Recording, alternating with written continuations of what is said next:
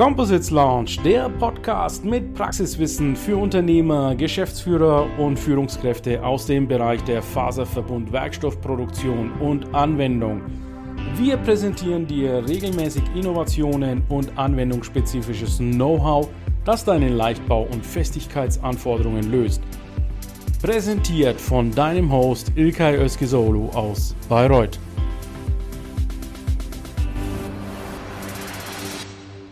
Einen wunderschönen guten Morgen, liebe LinkedIn-Community und Composites-Begeisterte. Heute geht's los. Die erste Episode von einer achtepisodigen Staffel, sagt man das so. Die wird euch gleich vorgestellt von lieben Kollegen Marc Siebert. Hierzu heute zu Gast habe ich meinen Kollegen und Co-Founder, den Oliver Kipf und seinen Mitarbeiter, den Andreas Gerstner. Wir sprechen heute über Multimaterialsysteme. Wenn du wissen möchtest, was sind Multimaterialsysteme in der Wickeltechnik, dann ist das die Sendung für dich, denn das sind Eigenschaften, unglaublich tolle Eigenschaften, die diese ja, Wickeltechnik-Technologie in den Bauteilen erwirken kann. Ich würde sagen, auch wenn Oliver und äh, Marc bereits bekannt sind von früheren Staffeln, machen wir noch mal ganz kurz eine Vorstellungsrunde, beginnend mit Oliver. Andreas und der Marc. Oliver. Vielen Dank, Ilkay, für die schöne Vorstellung. Ja, mein Name ist Oliver Kipf, unter anderem Founder von der Composite Launch zusammen mit dem Ilkay, was mich sehr freut und was sehr erfolgreich läuft. Äh, ich bin CEO der Firma CGTech, Carbon Glasfasertechnik und auch der carbonscout.com und wir sind spezialisiert unter anderem auf die Preback-Wickeltechnik für besondere Bauteile, äh, Pulsionstechnologie, äh, von Kabel bis zur Medizintechnik und arbeiten hier im wunderschönen Brombachseeland in Spalt und freue mich auf eine, ein spannendes Live zusammen mit dem Marc, Andreas und mit dir. Ja, wunderbar. Andreas, dann machen wir gleich nahtlos mit dir weiter. Ja, hallo, mein Name ist Andreas Gastner. Ich bin hier bei CGTech äh, Leiter der Forschung. Ich betreue hier äh, die staatlich geförderten und internen Forschungsprojekte ähm, außerdem für alle Fragen, die hier für die Technik äh, quasi irgendwo anfallen. Und ähm, ich hoffe, dass ich hier alle Fragen, die heute aufkommen, ähm, der Community beantworten darf. Kann. genau. Marc. Ja, mein Name ist Marc Siebert, ich bin Professor an der PFH. Wir sind eine Hochschule äh, mit einem Standort äh, oben in Stade.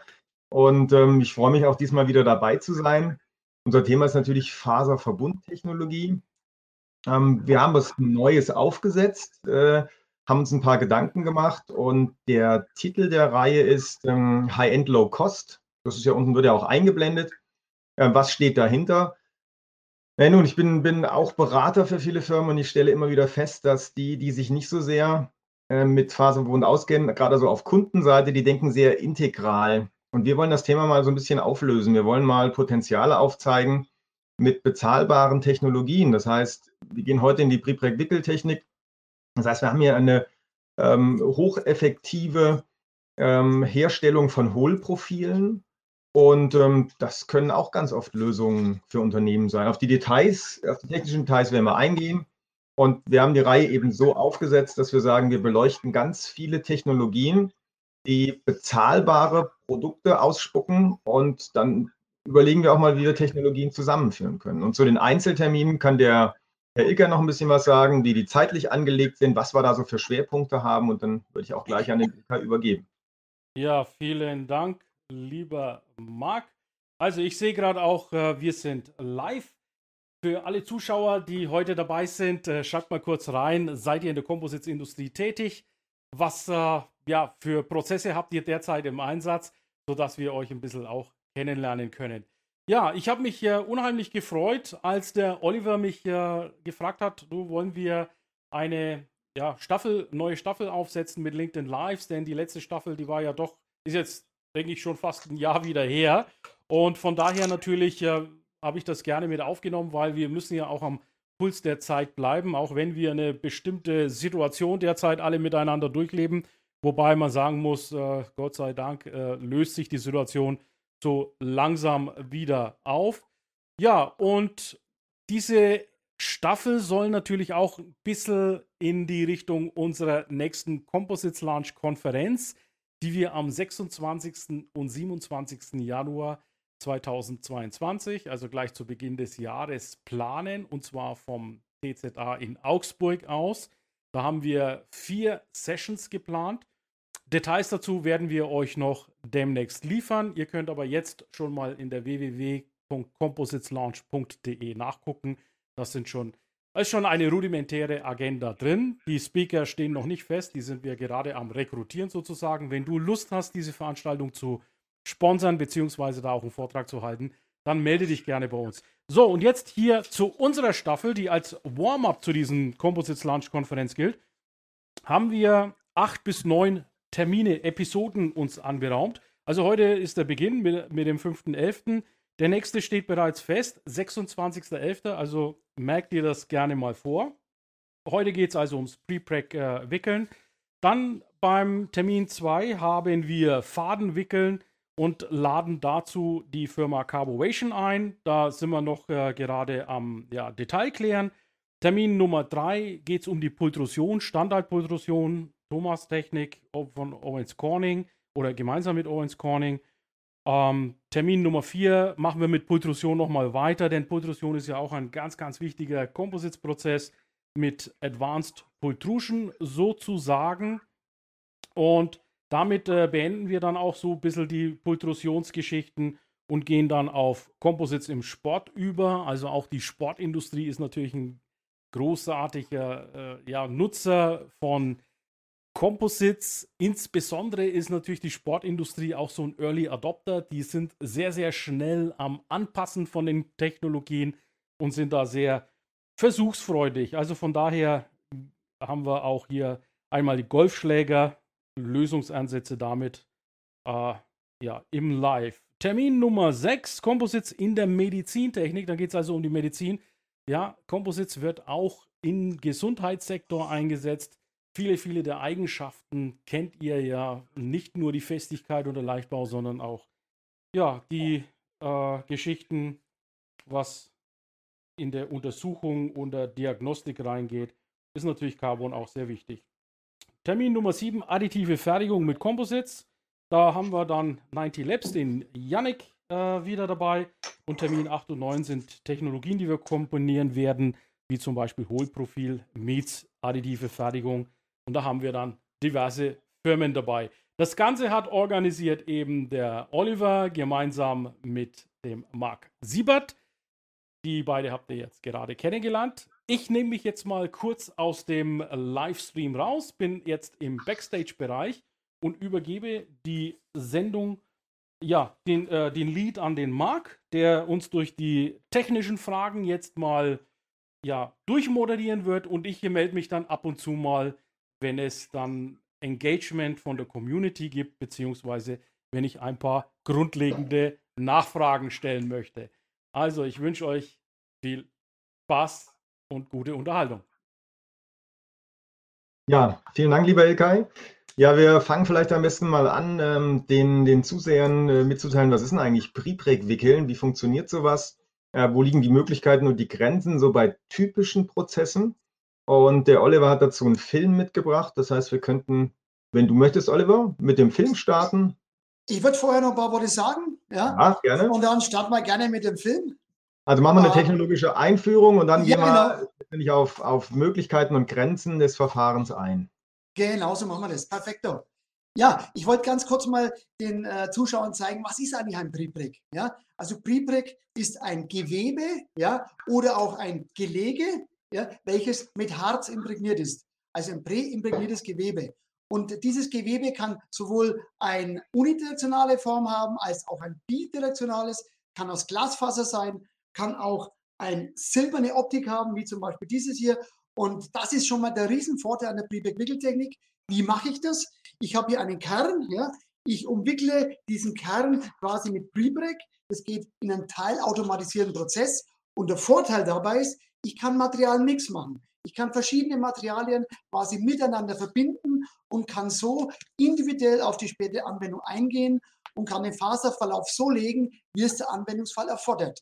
Und dieser Materialmix bietet super tolle Möglichkeiten, auch wirklich außergewöhnliche Formen herzustellen. Und dazu habe ich einen kleinen Film vorbereitet. Und ich würde jetzt mal sagen, Ilkay, Film ab. Hier sieht man, wie äh, vollautomatisiert auf dem Cutter die Bahnen hergestellt werden. Und diese Bahnen werden dann in einen sogenannten Rolling Table auf Kerne gewickelt. Und dieser Rolling Table wickelt dann teilautomatisiert das Prepreg mit sehr hohem Druck um den Kern herum. Damit kann man sicherstellen, dass jegliche Luft aus dem Kern, aus dem Prepreg, aus dem äh, Pultrodat rausgeht und äh, wir dann mit dem nächsten Step weitermachen können. Das ist die sogenannte Shrink Tape. Da wird ein Shrink Tape mit sehr hohem Druck um dieses Prepreg-Rohr gewickelt, damit auch der letzte Lufteinschluss noch rausgeht und das Rohr dann eine sehr hohe Komprimierung hat und dann wird es im Ofen ausgehärtet. Äh, der Vorgang dreht sich wieder um und wird dann in die weitere Bearbeitung geführt. Das war meine kurze Einführung zu unserer Prepreg-Wickeltechnik und ich denke, jetzt sind wir alle irgendwo auf dem gleichen Level. Ja, sehr schön, vielen Dank. Ähm, ja, also ich komme gerade aus einem, aus einem Masterkurs aus Stade, wo wir auch das Thema Prepreg beleuchtet haben. Äh, von den meisten Leuten wird ja die Prepreg-Verarbeitung zwingend mit einem Autoklav verbunden. Ähm, und ähm, so ein Autoklav ist eine ja doch äh, kostenintensive Anlage. Ähm, viele Sicherheitsaspekte, das heißt, mit dem Kauf ist es eigentlich nicht getan. Ich habe regelmäßige Wartung. Äh, das ist schon intensiv, ähm, was eben die Kosten angeht. Und das ist für mich dieses Prepreg-Wickeln, was ihr betreibt, auch ein sehr schönes Beispiel für die ja, klassische äh, Out-of-Autoclave-Technologie. Äh, also nur in Anführungsstrichen einen Ofen zu brauchen. Also wir brauchen in der Regel bei der Prepreg-Verarbeitung, um wirklich artgerecht zu machen, äh, einen gewissen Komprimierungsdruck. Das äh, bekommen wir durch das ähm, ähm, Shrink-Tape äh, in dem Fall aufgebracht. Da gibt es zahlreiche Möglichkeiten, das zu machen, aber das ist halt jetzt auch eine sehr clevere Geschichte. Und da bin ich relativ energiearm ähm, im Einsatz im Vergleich zu einem Autoklaven, auch was die Aushärtungszeiten angeht. Und wir wollen in dieser Reihe jetzt hier nicht nur immer sagen Technik, Technik, Technik, sondern wir wollen ja auch gucken, ähm, wie sieht es denn mit Nachhaltigkeit aus? Also wir wollen nicht mehr sagen, ja, wir haben so einen Button auf der Homepage, weil wir denken, das ist ganz gut, Nachhaltigkeit, sondern wir wollen auch wirklich Fragen beantworten und das Thema Nachhaltigkeit bedienen. Und ähm, da würde ich gleich mal zur ersten technischen Frage kommen.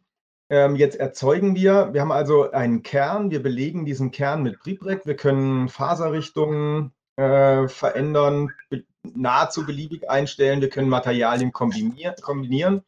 Ähm, wir pressen ab, wir härten aus und wir haben aber ja verfahrensbedingt die Gutseite innen, weil wir haben innen den Kern, also den, den Werkzeugkontakt. Äh, was gibt es denn für Möglichkeiten, auch eine schöne Außenseite zu bekommen?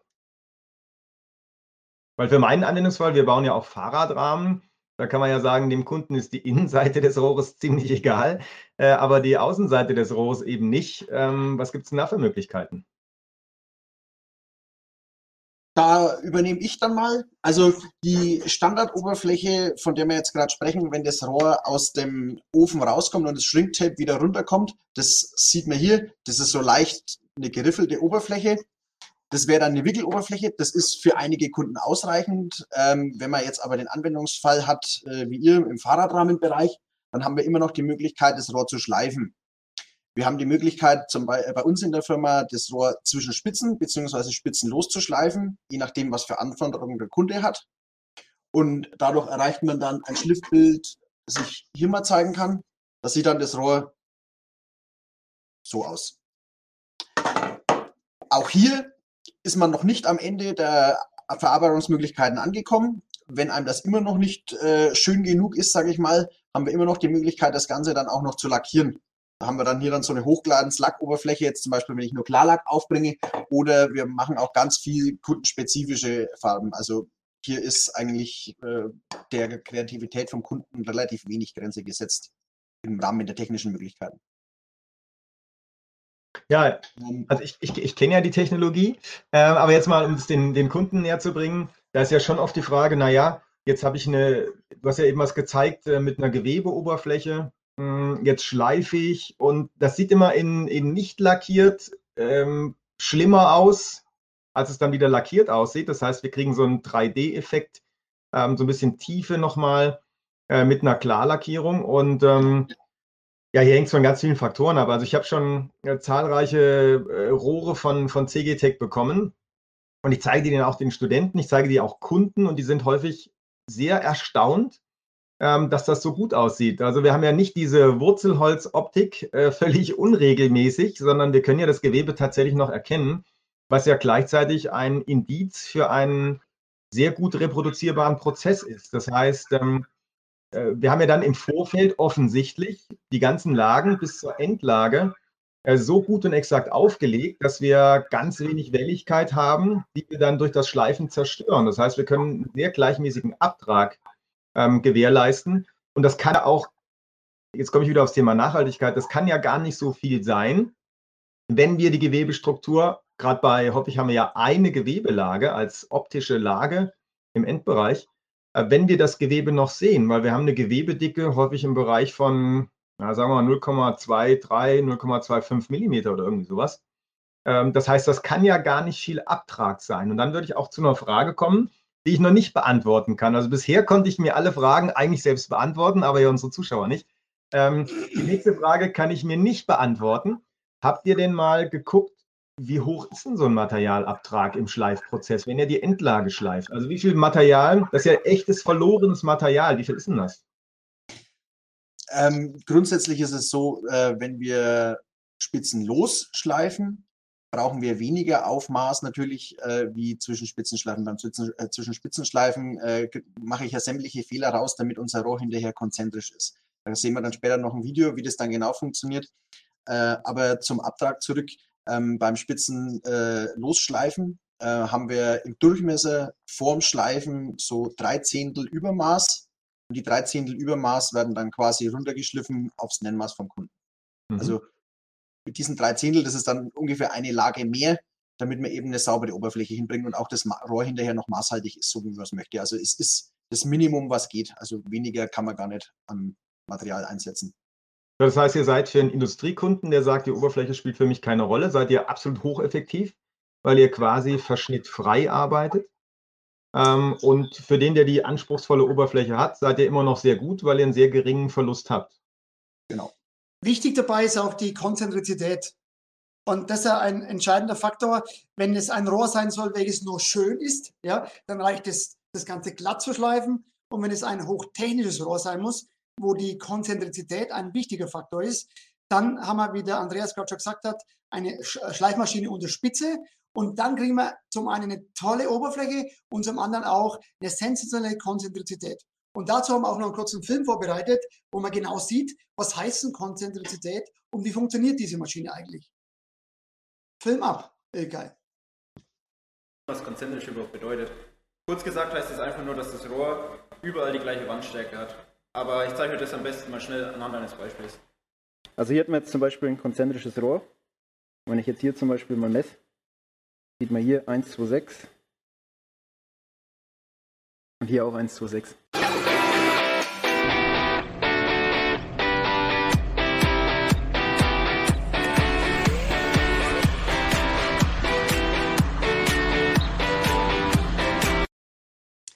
Ja, man hat gesehen, dass wirklich die Konzentrizität fast perfekt ist. Und das erzählen wir über unseren neuen Schleifautomaten. Und äh, der Film wurde übrigens von unseren Auszubildenden in hervorragender Art und Weise angefertigt. Vielen herzlichen Dank, war eine coole Sache. Ja, Frage zum Prozess. Ähm, ich habe jetzt gesehen, es ist keine Trockenbearbeitung, ihr macht eine Nassbearbeitung. Ähm, was ist das Kühlmittel? Das ist ein äh, eine Emulsion, also eine Kühlschmieremulsion, die speziell eben für Carbon ausgelegt ist. Okay, weil wir haben ja häufig die Frage natürlich auch, oh, Nassbearbeitung, dürfen wir das? Im Luftfahrtbereich gibt es da starke Beschränkungen. Ähm, da muss man schon gucken, was dabei rauskommt. Aber mir gefällt gerade dieser automatisierte Vorgang sehr gut, weil das sind ja auch diese Themen. Wir haben ein automatisches Lagenschneiden, hocheffektiv, verschnittreduziert oder verschnittarm. Ähm, dann haben wir einen halbautomatischen Wickelprozess und dann haben wir sogar den automatisierten Nachbearbeitungsprozess. Das heißt, wir haben ja schon jetzt viele Punkte und den können wir noch dazu steuern. Also wir haben es ja gesagt, schön, ne, Optik schön, ist eine harmlose Anforderung. Äh, einerseits harmlos. Äh, andererseits ähm, sehr eng technisch bemessen. Und was sich damit machen lässt, also welche, welche Genauigkeitsklasse sich erzielen lässt, das wäre ja auch noch eine Frage. Das heißt, wie genau können die denn auf Zielmaß schleifen? Lässt sich pauschal jetzt so nicht beantworten. Es äh, hängt sehr von den Wandstärken und von den Materialkombinationen ab. Wenn ja, nehmen, wir mal, nehmen wir mal ein Rohr 20 mm Durchmesser, 2 mm oder 1,5 mm Wandstärke. Wie genau bekommen wir sowas hin außen? Auch, auch hier, wenn ich, wenn ich ein Muster habe für einen Kunden, dann äh, ist die Genauigkeit äh, etwas schlechter, wie wenn ich eine Serie habe. Weil ich, äh, dann habe ich keine Einstellteile oder müsste extra Einstellteile produzieren. Aber man kann so sagen, im Standard, äh, wenn ich quasi nur ein Teil habe und auch nur ein Teil möchte, äh, ohne Probleme plus minus 500. Wenn ich aber Einstellteile dazu habe und quasi eine Serie produzieren kann, dann äh, haben wir auch plus minus 200. Also recht viel genauer geht's nicht, weil das Material an sich ja auch immer noch ein bisschen nachgibt, vor allem jetzt im Rohbereich. Aber unsere Kunden sind bisher mit den plus minus 200 sehr zufrieden. Damit wäre ich auch oder bin ich auch sehr zufrieden. Ähm, wir haben ja häufig, äh, hatten wir gerade gestern in der Vorlesung die Toleranzdebatte, ähm, Kombination von Werkstoffen, äh, Genauigkeiten im metallischen Bereich, Genauigkeiten im CFK-Bereich. Und da seid ihr definitiv mit dieser Technologie sehr dicht an den metallischen Genauigkeiten. Das heißt, ähm, da haben wir viel bessere Kombinationsmöglichkeiten. Häufig sind wir ja im, im Faserverbundbereich äh, eine Kategorie schlechter. Ne? Das heißt, die Metaller sagen, so ein Hundertstel ist nicht unser, nicht unser Problem. Ähm, und äh, wir Plastikheinis sagen halt, naja, so ein Zehntel. Wenn wir ein Zehntel schaffen, sind wir schon echt gut. Zehntel Genauigkeit. Jetzt haben wir hier einen ausgezeichneten Prozess. Und ähm, ja, da kann ich auch berichten, ich nutze ja, ich nutze ja sowas auch ähm, für Bauteile, die ich mache. Ähm, mir geht es häufig um Teleskopierbarkeit. Also zu Beginn, als ich meine ersten Bauteile vor 15 Jahren mit CGTEC-Rohren gemacht habe, habe ich mich schon gefreut, dass ich diese, diese Rohreinzelqualität so bekommen habe. Und dann habe ich halt äh, einen Schleifprozess von Hand gemacht auf einer Drehmaschine, um Teleskopierbarkeit zu bekommen. Also ich brauchte nie eine vollständige Teleskopierbarkeit. Es ging mir darum, äh, in die Richtung lokale Verstärkungen. Das wäre ja auch ein Thema, wenn wir jetzt sagen, wir beleuchten es technisch oder technologisch weiter dann könnte ja der, äh, der Kritiker sagen, naja, ihr könnt aber ja nur äh, Rohre mit konstanter Wandstärke erzeugen. Ist das denn Leichtbau? Und da kann man sagen, ja, äh, das kann auch Leichtbau sein. Das ist vor allem bezahlbarer Leichtbau. Aber wir haben ja durchaus, wenn wir jetzt mal alles zusammennehmen, wir haben eine ausgezeichnete Profilherstellung, wir haben den automatisierten äh, Nachschleifprozess, ähm, sehr enge Toleranzen, und damit Teleskopierbarkeit, da kann ich natürlich sagen, wenn man jetzt so ein bisschen nachdenkt, stellt man fest, ah, da kann ich ja ähm, außen Verstärkungen aufbringen, ich kann innen rein Verstärkungen bringen. Wir haben ja den Charme, zwei Gutseiten zu haben beim geschliffenen Rohr. Wir haben eine Gutseite außen mit hoher Genauigkeit und wir haben eine Gutseite innen mit hoher Genauigkeit. Und ähm, damit gibt es durchaus ja Möglichkeiten, jetzt wenn wir an Rohre, wir denken ja gerade an klassische runde Rohre erstmal, ähm, da haben wir super Möglichkeiten, äh, Versteifungen einzubauen. Ich habe ein Beispiel. Ich habe ja ein, sehen kann gut, ein, ein Rohr von der Firma CGTEC. Das ist 15 Jahre alt. Ähm, daraus habe ich damals äh, Bar-Ends gebaut für Mountainbikes, so am Lenkerende. Und das ist ein Rohr, ähm, das ist, besteht aus Prepreg Tapes, 0 Grad, 90 Grad Orientierung. Ähm, es ist sehr dünn, das heißt, wir haben hier äh, innen 25, außen 26,5 Millimeter. Äh, da habe ich ja später auch erfahren, das ist auch gleichzeitig so die Grenze, äh, was man so machen kann in diesem Durchmesserbereich. Und dieses, das könnte ich natürlich jetzt sehr leicht zerstören. Das heißt, wenn ich hier jetzt so eine, so eine Umfangslast im Randbereich einleite, äh, hätte ich kein Problem, das kaputt zu machen von Hand. Ähm, wenn ich aber das Ganze kombiniere mit so einem Ring hier, auch Prepreg gewickelt von CGTech, den ich da einsetze und einklebe, dann habe ich hier mir eine wunderbare, hocheffektive ähm, lokale Verstärkung erzeugt. Das ist der Ring hier entsprechend eingesetzt. Und das ist das, das äußere Ende. Das heißt, da, wo ich jetzt greife, habe ich durch diese lokale Versteifung überhaupt kein Problem, dass ich mir da den Schaden einleite. Und die andere Seite, lenkerseitig, ähm, die ist auch realisiert mit einem mit einem nachbearbeiteten, speziell konfektionierten Rohr. Und das kann ich auch hier einstecken. Das geht, auch, geht hier auch gut rein. Das kann ich hier einstecken und einkleben und nachbearbeiten. Und dann sehe ich auch, da habe ich wunderbar lokale Verstärkungen. Und wenn das Teil fertig ist, dann sieht es, jetzt mal ein bisschen länger, sieht es ungefähr so aus. Das heißt, das kann ich jetzt an einen Lenker ansetzen. Ähm, da kommt noch ein Klemmelement dran, so eine Faserverbundschlaufe. Und damit haben wir sehr, sehr leichte Bar-Ends erzeugt. Und letztendlich alles modular. Ähm, Rohr bestellt, ich kann das Rohr ablenken, das heißt, ich konnte Längen anpassen, ich kann Verstärkungen einkleben. Und das haben wir bei mehreren Bauteilen genau in dieser Art gemacht. Also das nächste Beispiel wäre eine Sattelstütze. Ich würde sagen, da haben wir durchaus ähm, einen gewissen Verstärkungsbedarf. Das haben wir jetzt hier im Außenbereich im Sattelstützenkopf realisiert. Wir hätten die Verstärkung auch nach innen packen können, aus optischen Gründen, oder wir können auch innen und außen verstärken lokal. Das heißt, wir haben hier schon, wir haben hier so eine Lochleibungsproblematik durch den Bolzen.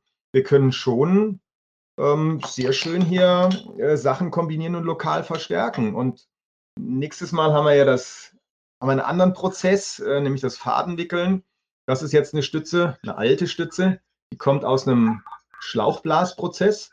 Aber auch da kann man hier oben äh, mit Prepreg-Wickeln ja durchaus diese, diese Technologien kombinieren und lokale Verstärkungen erzeugen. Und das ist für mich auch ähm, ja, ausgezeichnet. Aber insbesondere die Teleskopierbarkeit die ja über zwei Meter funktioniert. Das heißt, die stellt ja sehr hohe Anforderungen, dass man über den gesamten Profilverlauf in der Lage ist, ähm, so eine Genauigkeit einzustellen, dass sich das wirklich über die gesamte Länge teleskopieren lässt. Bei diesen kleinen Verstärkungen hier ist das keine echte Herausforderung.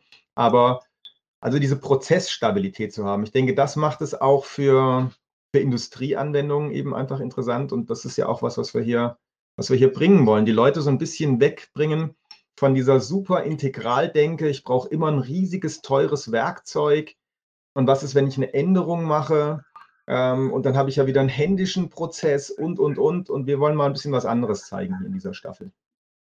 Gerade im Bereich der Teleskope haben wir kundenspezifische Entwicklungen am Laufen, wo wir quasi in dem Kern eine Nut eingefräst haben, diese Nut dann quasi mit Preprex ausgeführt haben, dann den Wickelprozess gestartet und das Endprodukt kann ich leider nicht zeigen, weil es, weil es hier ein Kundenschutz drauf ist, hat die Funktion, dass diese Nut quasi in dem anderen Rohr geführt wird und somit habe ich eine sehr gute Verdrehsicherung.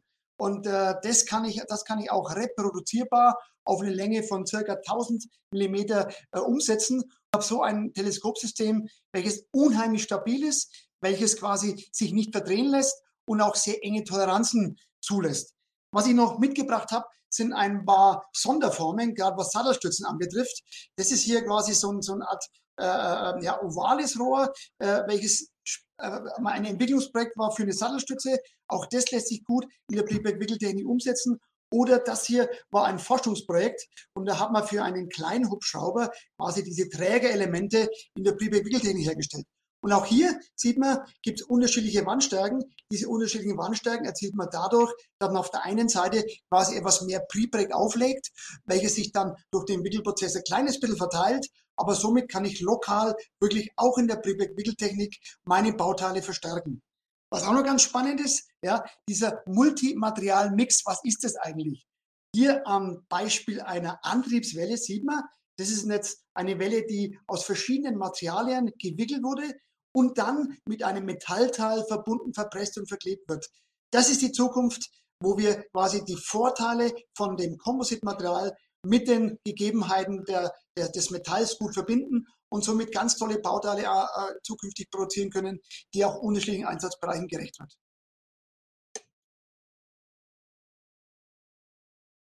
Ja, das war auch eins unserer Stichpunkte, Materialien kombinieren. Das heißt, ähm, ich habe ja das Beispiel gezeigt, CFK mit CFK-Verstärkung oder sagen wir pauschal Faserverbund mit Faserverbundverstärkung. Ähm, das, was der Oliver gerade gezeigt hat, ist einerseits natürlich ein alter Hut, was die Kombination der Materialien angeht. Ähm, Lasteinleitungselemente metallisch äh, und ein Faserverbundbauteil.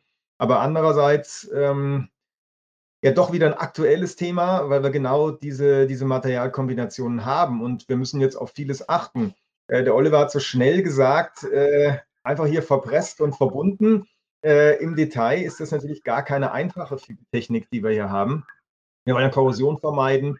Ähm, wir sollten ja jetzt zum Beispiel eine C-Faser mit Aluminium sowieso nicht in direkten Kontakt bringen. Da würden wir, haben wir eine, eine Potentialdifferenz. Ähm, da würden wir so ein, Lokalelement bauen und würden massive Korrosionsprobleme unter Umständen bekommen.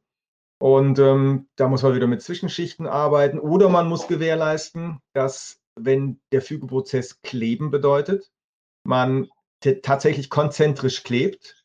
Und da ist wieder ein Vorteil, äh, wenn wir sagen, wir sind in der Lage, das Profil exakt oder in einer so sehr hohen Genauigkeit zu erzielen, dann können wir auch mit gewissen Abstandhaltern, mit nicht leitenden Abstandhaltern, äh, exakt konzentrisch verkleben und Werkstoffkontakt vermeiden und damit auch die Korrosionsproblematik vermeiden.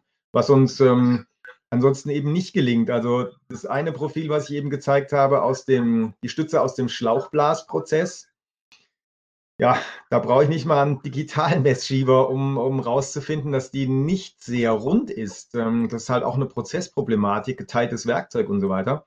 Und da würde ich sagen, erschließen wir uns hier schon ähm, eine tolle Genauigkeitsklasse ähm, und könnten gerade im Industriebereich oder nicht nur könnten, sondern es wird ja auch gemacht, wir können hier ganz viele Lösungsansätze liefern. Und ähm, ja, da würde ich die Zuhörer bitten, wenn sie Projekte haben, die in Richtung Hohlprofil gehen, sprechen Sie die Firma CG Tech an. Ähm, die haben umfangreiche Erfahrungen. Äh, wir, wir, werden ja in unserer späteren Reihe ähm, was aus dem Sportsektor sehen. Jetzt haben wir eine Antriebswelle gesehen also sehr breit verteilt, was, was die Branchen angeht.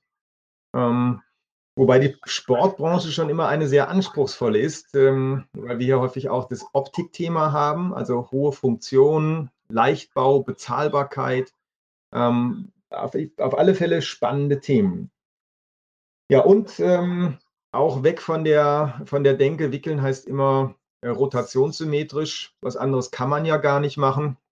Ich denke, da haben wir jetzt auch ein paar Sachen gezeigt äh, mit diesem Ovalprofil, ähm, dass da durchaus einiges drin ist. Es ist nicht immer exakt gleich, was den Gesamtprozessablauf abgeht, angeht natürlich. Das heißt auch eine Nacharbeitung. Da haben wir am wenigsten Stress, wenn wir sagen, es ist rund, das ist ganz klar. Aber das heißt ja dann im Umkehrschluss nicht, dass die anderen Sachen nicht möglich sind oder das ist hier, würde ich sagen, alles in, im bezahlbaren Rahmen. Also ein ganz wichtiger Aspekt für uns, Bezahlbarkeit und ich denke, wir konnten jetzt auch ähm, zeigen, dass wir neben der Bezahlbarkeit, was auch daran liegt, dass wir effektiv Material einsetzen, das ist der eine Aspekt, ähm, aber dass wir eben auch ähm, durch die Prozesse wenig Material verlieren. Das heißt, im, sagen, Nachhaltigkeit ist ein weites Thema. Ähm, das kann man so pauschal ja auch gar nicht sagen. Das müsste man ganz produktspezifisch beleuchten. Äh, was ist jetzt nachhaltig? Aber wir haben ja ganz viele Möglichkeiten, äh, tolle Profile zu erzeugen und äh, Konstruktionen daraus zu verwirklichen. Wenn wir Fügetechniken haben. Und deswegen wird ja auch die Fügetechnik ein, ein Thema noch im weiteren Verlauf der Reihe sein. Ähm, ja, weil doch mit dem, mit dem Rohr an sich äh, ist es eben noch nicht getan. Das ist eben eine der Herausforderungen. Ja, es gibt natürlich auch darüber hinaus noch einige Möglichkeiten, äh, die man vielleicht in der Form gar nicht so am Schirm hat. Äh, man kann Glasfaserrohre, obwohl sie Thermo, keine thermoplastische Matrix hat, in einem zweiten Vorgang verformen. Und da habe ich auch noch ein Beispiel mitgebracht. Äh, das ist jetzt ein sogenanntes Dora-Profil. Das war vorher ein Rundrohr und wir haben eine spezielle Technologie entwickelt, wie wir dieses Glasfaserrohr nochmal erhitzen und dann in einem ja, auch automatisierten Prozess verformen. Auch das wird jetzt ein spezielles Teleskopsystem wo ich quasi zwei, drei Rohre ineinander schieben kann, welches dann eine Verdrehsicherung quasi darstellt. Äh, der Hintergrund ist der, man denkt immer nur an rund, aber auch in einem weiteren Bearbeitungsprozess gibt es in der Wickeltechnik noch gute Möglichkeiten, da auf individuelle Anwendungen einzugehen, wie zum Beispiel ein nachträgliches Verformen.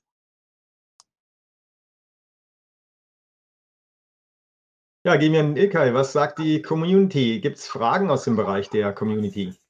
Ja, die Community ist äh, jetzt gerade beim Zuschauen, die ist so gefasst, so gefesselt von eurer, ja, von euren Beschreibungen. Also wir haben wirklich etliche Zuschauer heute live dabei, konnten aber noch niemanden dazu bewegen, sich äh, äh, mal kurz zu äußern oder eine Frage zu stellen, trotz aller meiner Teaser. Also falls du jetzt hier zuschaust und dabei bist, schreibt doch gerne wirklich mal kurz einen Kommentar rein, damit wir auch wissen, wer heute alles so dabei ist. Fragt die Fragen, es gibt keine dumme Fragen und äh, der Oliver ist ein ganz offener Typ. Der sagt dir auch, äh, der gibt dir auch einfach eine, eine, eine Antwort auf, auf jede Frage, die du hast. Ja, also von daher, Community ist im Moment still und schaut zu, ist gebannt, ist gefesselt auf die Neuigkeiten, die ihr habt. Aber es freut mich, dass so viele dabei sind. Also von daher ist äh, der Auftakt wirklich gut gelungen. Können wir denn den einen oder anderen zu einer Standortangabe bewegen? Weil wir natürlich ja auch gucken wollen, äh, von, wo, von wo sind die Leute zugeschaltet? Ja, leider kann ich das nicht sehen. Also jetzt müsste sich der eine oder andere einfach mal trauen, hier was in den Chat reinzuschreiben. Also schreibt in den Chat rein. Das ist eine interaktive Show und wir warten gerne auf eure Fragen. Woher kommt eigentlich dein, deine Affinität zum Radsport, lieber Marc? Dass wir vielleicht auch mal dich mal was fragen. Ja, meine Affinität vom Radsport äh, kommt daher, dass ich das sehr intensiv in meiner Jugend betrieben habe und ähm, leistungssportmäßig da so im Radsportbereich ähm, unterwegs war und über den Weg letztendlich begonnen habe, eigene Fahrradrahmen zu bauen. Also eigentlich äh, nicht kommerziell gedacht, sondern für Eigenbedarf. Und ähm, das Thema CFK, da bin ich ja dann durch Studium und, und Promotion, also Studium, äh, da hat man davon gehört, dass es das gibt bei uns. Ich habe ja klassischen Maschinenbau studiert äh, im Bereich meiner Promotion, die witzigerweise auch über das Thema Fahrrad äh, in Gang gekommen ist. Welch, ähm, welche Überraschung. ja, ja, das war also thematisch gar nicht, aber ähm, der, der Kontakt äh, dahin fand natürlich, natürlich, für mich natürlich übers Fahrrad statt. Und ähm, da hat man mich gefragt, äh, kannst du dir vorstellen zu promovieren? Puh, ja. Warum okay. nicht? Ich, ich stelle ich stell natürlich die Frage ganz bewusst, äh, lieber Marc, denn Uh, ah, okay, jetzt haben wir Michael dabei. Michael sagt viele Grüße aus München. Dankeschön, liebe, äh, lieber Michael, weil so bekommt natürlich das Ganze ein Gesicht. Und jetzt kommt der Raimund dazu. Guten Morgen, sagt er. Bin, bin gespannt, wie sich diese Veranstaltung weiterentwickelt. Viele Grüße aus Dresden. Raimund, vielen, vielen herzlichen Dank. Schätze ich sehr, dass du hier mit dabei bist und äh, wie du siehst und, und vielleicht hörst, wenn du nicht die ganze Zeit äh, gucken kannst ähm, hier wird eine Menge, Menge Mehrwert rausgegeben. Das How-To des Composites. Wir tauchen, tauchen ganz, ganz tief in die Technik hier ein. Äh, und, und das ist ja selten auch der Fall, ja. Und daher bin ich ganz froh, dass wir mit Marc und, und Olli hier ausgewiesene Experten haben, die auch ihre Mitarbeiter, den, den Andreas, der aus der Forschung hier mit dabei ist, wirklich aus der Tagespraxis erzählt. Jetzt nochmal kurz zu dir, lieber Marc. Du kommst also äh, hier mit dieser Sportaffinität, mit dem Radsport daher.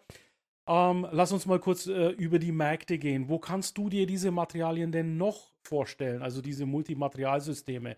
Jetzt haben wir viel über Fahrräder gelernt, dank dir. Aber wo, wo siehst du in der Zukunft auch Möglichkeiten? Ähm, fangen wir gleich mal mit, dem, mit der absoluten Zukunft mit Wasserstoff an. Ja, aber jetzt mit dem Bereich der klassischen Prepreg-Wickeltechnik im, im, in dem Bereich unterwegs sind, das glaube ich jetzt vielleicht nicht so sehr. Da gibt es ein, gibt's ein paar andere Sachen. Also wir haben äh, viele Themen im Bereich Forschung zur, zur Wasserstoffspeicherung, also die, die Wasserstofftanks. Ähm, da gibt es ähm, sehr schöne Technologien, die auch mit Preprex arbeiten, Dickeltechnologien, ähm, Fiber Placement oder Fiber Patch Placement Technologien. Das ist schon ein bisschen was anderes als das, was wir hier jetzt machen. Aber ähm, ich sehe ganz viele Möglichkeiten ähm, im weitesten Sinne bei Stabwerken, Rohrrahmenkonstruktionen. Also im ähm, Bausektor dann? Nee, nicht unbedingt im Bausektor, auch für mhm. bewegte Systeme. Also okay. äh, wir, wir, planen gerade ein neues Studienprogramm und das heißt New Mobility. Und das zieht so ein bisschen auf die Nahbereichsmobilität ab. Und ich kann mir durchaus vorstellen, dass man äh, mit Prepreg gewickelten oder pultrodierten Profilen ähm, klassische Rohrrahmenkonstruktionen erzeugt bei Kleinfahrzeugen, nicht nur bei Fahrrädern, ähm, die wir zum Personentransport, zum, zum Lastentransport einsetzen können. Also dieser Cargo-Sektor, Elektromobilität, ähm, da würde ich schon einiges sehen, wenn wir die Fügetechniken haben. Das heißt, mhm. äh, also haben wir das Rohr, das Rohr ist schön, aber wir können wollen es ja nicht verschweißen, wollen und können es nicht verschweißen. Äh, wir brauchen eine andere Fügetechnik, aber wenn ich jetzt an äh, die, die Firma Schenker, sagen wir einfach mal, Logistikunternehmen denke, ähm, die haben in Hamburg ganz viele ähm, große Lastenräder im Einsatz ver bewegen relativ große Lasten ähm, elektrisch unterstützt. Und das sind halt Quader. Und ich brauche irgendein Fahrgestell und das ähm, könnte ich mir durchaus in Rohrrahmenbauweise vorstellen. Kostengünstig, reparierbar, auch ein Riesenthema. Ähm, das kann ich mir schon gut vorstellen, dass wir in diesem Sektor da ähm, einiges machen können. Ist jetzt kein klassisches Fahrrad, ist ein bisschen weiter, zweispurige Fahrzeuge. Ähm, aber da denke ich, ähm, könnten wir auch einiges machen. Und natürlich im Industriesektor, wenn ich sage Rohrrahmenkonstruktionen, ähm, und wir spielen mal das, Kon das Korrosionsthema, äh, so eine Bahn, die braucht halt äh, Halterungen für ihre Oberleitungen. Und ähm, in Deutschland haben wir jetzt nicht so, im Küstenbereich schon, aber im Binnenland nicht so ein Korrosionsthema. Aber so in England, äh, da haben wir schon andere Korrosionsthemen. Mhm. Und da kann ich mir zum Beispiel ähm, Fachwerkkonstruktionen aus Glasfaserrohren vorstellen, ähm, die diese Funktion übernehmen und die allein im Hinblick auf Korrosion ähm, da ein bisschen was leisten können. Also das wäre dann schon im weitesten Sinne Bauwesen. Ja. Wunderbar. Du sprichst von Nahmobilität. Was muss ich mir jetzt unter Nahmobilität vorstellen? Also ich kenne Automotive, ich kenne äh, die ja. LKWs on, offline, äh, off-Highway und on-Highway, aber Nahmobilität? Naja, wenn ich zum Beispiel sage, ich habe jetzt äh, die Wege im täglichen Bedarf zur Arbeit, das sind drei bis fünf Kilometer, okay. da sage ich als Fahrradfahrer, ja. fahre ich natürlich mit dem Fahrrad. Ne? Ja. Aber ähm, das mag halt nicht jeder. Und ähm, da brauche ich jetzt kein klassisches Elektroauto für diese Strecken, sondern könnte ich halt sagen, so ein, so ein geschrumpfter Smart. Ähm, da geht es ja auch ganz viel um Fahrzeugklassen, Zulassungsbeschränkungen und so weiter. Ja, diese, also so diese, kleinen, diese kleinen Gefährte mit ja. den drei Rädern und nur bis 25 km/h zugelassen, oder? Ja, ich würde schon weitergehen wollen als 25, weil das ist keine Freude, das ist ja schon auf dem E-Bike keine Freude, 25 km/h. Äh. Aber ähm, das ist ein Thema, also wie, wie kann ich im Nahbereich innerstädtisch, wie kann ich mich innerstädtisch bewegen? Und zwar mhm. sowohl eben im, im Businessbereich mit Auslieferung von Lasten. Mhm. Ähm, und da gibt es ganz viele Ansätze. Es gibt ja auch autonome Anhänger. Das heißt, mhm. äh, so, ein, so ein Lastenfahrrad, da wird ja noch getreten.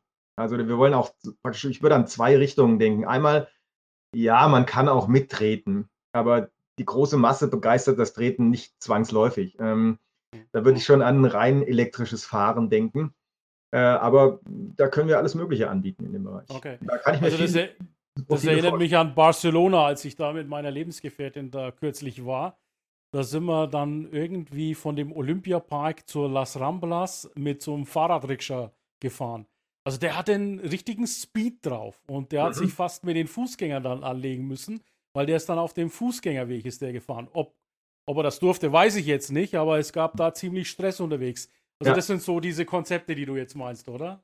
Genau. Also das ist so ein Konzept, das ist vielleicht sogar noch ein fast exotisches. Ich würde dann sagen, entweder transportiere ich mich selbst ja. äh, mit einem Regenschutz ähm, oder ich bin halt äh, Lastenfahrer, aber die Last ist nicht äh, Personentransport, sondern eben klassischer Lastentransport im Businessbereich. Okay. Auch so, jetzt haben wir noch zwei äh, Besucher dabei. Einmal Gruß aus Wien, sagt LinkedIn User. Und Gruß aus äh, Gruß aus Neiler, sagte Roy Thürhoff. Danke, Roy, dass du auch hier mit eingeschalten hast. Wunderbar.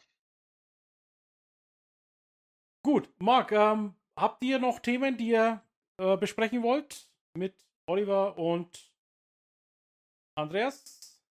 Ich hätte noch eins. Ja. Lieber Marc, ich habe hier noch was vorbereitet und ich wollte dir das mal zeigen. Was ist das denn? So schaut das Ding aus. Was denkst du, welchen Einsatzbereich hat es? Das könnte eine biegsame Welle sein. Sehr gut. Genau. Das ist ein Flexible Reamer. Und das Schöne an dem Teil ist, da wird das Carbon so eingelegt, dass es im gebogenen Zustand Torsionsmomente übertragen kann. Und das ist auch eine patentierte Technologie. Da gibt es dann hier auch eine Anbindung an den, den späteren Konnektor und auf der anderen Seite habe ich ein geprägtes Teil, sieht man es ein bisschen, ist geprägt und da kann ich dann einen Bohrkopf anspritzen.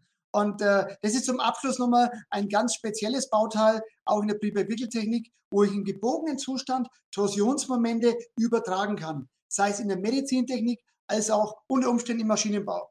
Und mhm. das ist ein schönes Beispiel für äh, kundenspezifische Anwendungen, für außergewöhnliche Anwendungen. Und hast du da auch schon Erfahrung in diesem Bereich?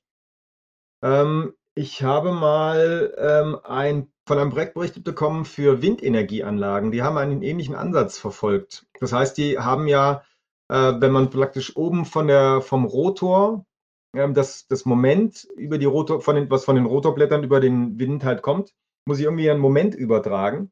Und das ist eine sehr große Größenordnung. Das heißt, so eine Welle hat so fast einen Meter Durchmesser und auch so fünf Zentimeter Laminatdicke. Ähm, und ähm, die wird häufig metallisch gemacht. Und dann gibt es aber häufig Probleme bei der Montage. Ähm, rechts ein Flansch und links ein Flansch und ein gewisser Schiefstand macht Montageproblematiken. Und da hat sich auch jemand überlegt, Mensch, wenn wir da eine biegsame Welle hätten, ähm, die diese, diese Toleranzen ausgleicht, mhm. und gerade da haben wir ja sogar noch dazu eine, eine geringe Drehgeschwindigkeit, dann darf das ruhig so ein bisschen eiern, meinetwegen, mhm. aber das ist perfekt. Und ich muss das ja alles mit dem Kran da hochbekommen. Und ich glaube, das wurde damals von der TU in Kaiserslautern mitbetreut. Das fand ich auch eine sehr, sehr innovative Geschichte. Da hat man erstmal gedacht, was ist denn das für ein Blödsinn? Warum muss man denn sowas machen? Aber ähm, ich fand es dann ziemlich gut, dass man sagt, ähm, kostenmäßig total äh, im Bereich der metallischen Lösung und einfach Kosten, deutliche Kosteneinsparung durch den reduzierten Montage- und Ausrichtaufwand. Und wenn die ein bisschen eiert, juckt uns das an der Stelle gar nicht. Also auch gut den Prozess verstanden ähm, und Verhältnismäßigkeit gewahrt. Wo brauche ich welche Performance? Und ähm, deswegen ist es für mich auch ein ausgezeichnetes äh, Beispiel. Aber ich kannte die, ich habe die jetzt noch nie gesehen, deine Welle, und ich wusste jetzt nicht, ähm, wie, wie biegsam ist die denn? ja, der, der Raimund hat gerade noch eine Frage gestellt. Also dieses Teil wird gerade in Vorserie gefertigt ja, und wird in dem Fall in Japan eingesetzt für eine Studie, was das Knochenmarkbohren anbetrifft. Und äh, wenn alles gut läuft, haben wir auch hier Chancen, dieses Produkt dann in Serie zu fertigen. Aber ist fertig entwickelt und kann eingesetzt werden. Das auf deine Frage zurückkommend. Sehr gut, ja. Ja, vielen Dank dann die Herren. Wir sind dann soweit durch. Äh, den Kommentar von Raimund nehme ich raus. Vielen Dank, Raimund, für deine Nachfrage. Wie du siehst, keine Geheimnisse hier, auch wenn es eine Vorserie ist, dass es ja nach Japan geht. Die Informationen laufen hier über den Tisch und ich freue mich, wenn beim nächsten Mal wieder eine Community hier mit einschaltet und ihre neugierigen Fragen stellt. Wobei es sind keine neugierigen Fragen. Ja, wir wollen ja einfach die Industrie hier weiterentwickeln. Das ist auch der Grund, warum jetzt der Oliver und ich diese Composites Launch hier in LinkedIn als eine exklusive Gru Gruppe unter Gleichgesinnten gegründet haben. Wir wollen das Thema Composites, Faserverbundwerkstoffe, Leichtbau, Korrosionsschutz weiter in das Bewusstsein der Anwender bringen. Und ja, äh, teilt gerne diesen Beitrag, der, falls du später eingeschaltet hast, dieser LinkedIn Livestream ist jetzt auf der Composites Launch als ja, Broadcast im Replay natürlich ansehbar, so oft wie du willst, wann du willst. Teile es gerne mit Kollegen und Kolleginnen. Wir laden dich auch ganz gerne, wenn du Composites begeisterter bist, in unsere Composites Launch ein. Den Link zur Gruppe setze ich gleich in die Kommentare rein. Du bist herzlich willkommen. Folge natürlich auch dieser Seite. Also das sind im Grunde genommen zwei Standorte, zwei Kanäle hier auf LinkedIn. Einmal die Gruppe, wo wir in einer geschlossenen Gruppe unter Gleichgesinnten uns vernetzen und einmal die öffentliche Page, was ich so als die Repräsentanz der Gruppe äh, ja, aufgelegt habe. Der dritte im Bunde übrigens ist der Daniel Schäfer, der ist heute nicht dabei. Daniel ist in einigen Projekten jetzt äh, eingebunden. Mit dem werden wir gemeinsam die Konferenz Launch Composites Konferenz Launch in, von Augsburg aus streamen. 26. 27. Tickets sind bald für die Öffentlichkeit äh, ja, zur, stehen bald zur Verfügung. Äh, guck einfach mal auf die www.compositeslounge.de jetzt nach. Ansonsten bitte ich jetzt meinen Co-Founder von der Composites Lounge, den Olli, für das Abschlusswort. Ja, vielen herzlichen Dank. Ich denke, das war ein guter Einstieg in unsere Serie. Unser Ziel ist, Ihnen wirklich das Thema Composite noch näher zu bringen, besondere Anwendungen vorzustellen, äh, auch kundenspezifische äh, Produkte Ihnen zu zeigen, äh, um, um die Möglichkeiten zu sehen, was kann ich denn alles machen mit Composite? Ist es wirklich so teuer oder kann ich kostengünstig tolle neue Produkte entwickeln? Und mein kurzer Call to Action, seien Sie mutig kommen Sie auf uns zu, auch bei außergewöhnlichen Anwendungen. In dem Fall wir von CGTech sind ja immer ein spannender Ansprechpartner und haben ein offenes Office. Wunderbar, vielen Dank, Oliver. Vielleicht noch an der Stelle, was ich vergessen habe, ist, wir haben noch einen Podcast aufgelegt. Also auch diese Sendung wird ab nächster Woche als Podcast-Episode erscheinen. Ganz einfach unter deinem Lieblingskanal Spotify, Deezer, Amazon, iTunes, wo auch immer. Einfach Composites Launch eingeben und dann 25 Episoden genießen.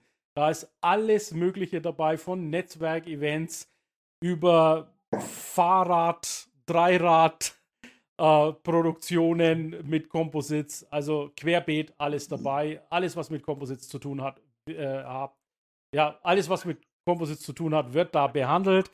Äh, dieses Jahr werden wir so bei, ja, vermutlich 30 Episoden rauskommen und nächstes Jahr sind wieder 30 geplant. Also abonniert am besten gleich den Kanal. Ansonsten wünschen wir euch noch einen angenehmen Freitag, ein wunderschönes Wochenende. Und wie gesagt, merkt euch bitte vor, 26.11. haben wir die Episode 2. Tschüss und bis bald. Der Composites Launch Podcast gefällt dir? Dann empfehle diesen bitte weiter. Du willst noch mehr Tipps zu Composites oder Sichtbarkeit in LinkedIn? Vernetze dich mit Ilkay Özki Solo auf LinkedIn und trete der exklusiven LinkedIn-Gruppe Composites Launch bei. Dort wirst du dich mit Gleichgesinnten über die neuesten Technologietrends austauschen. Tschüss und auf Wiedersehen.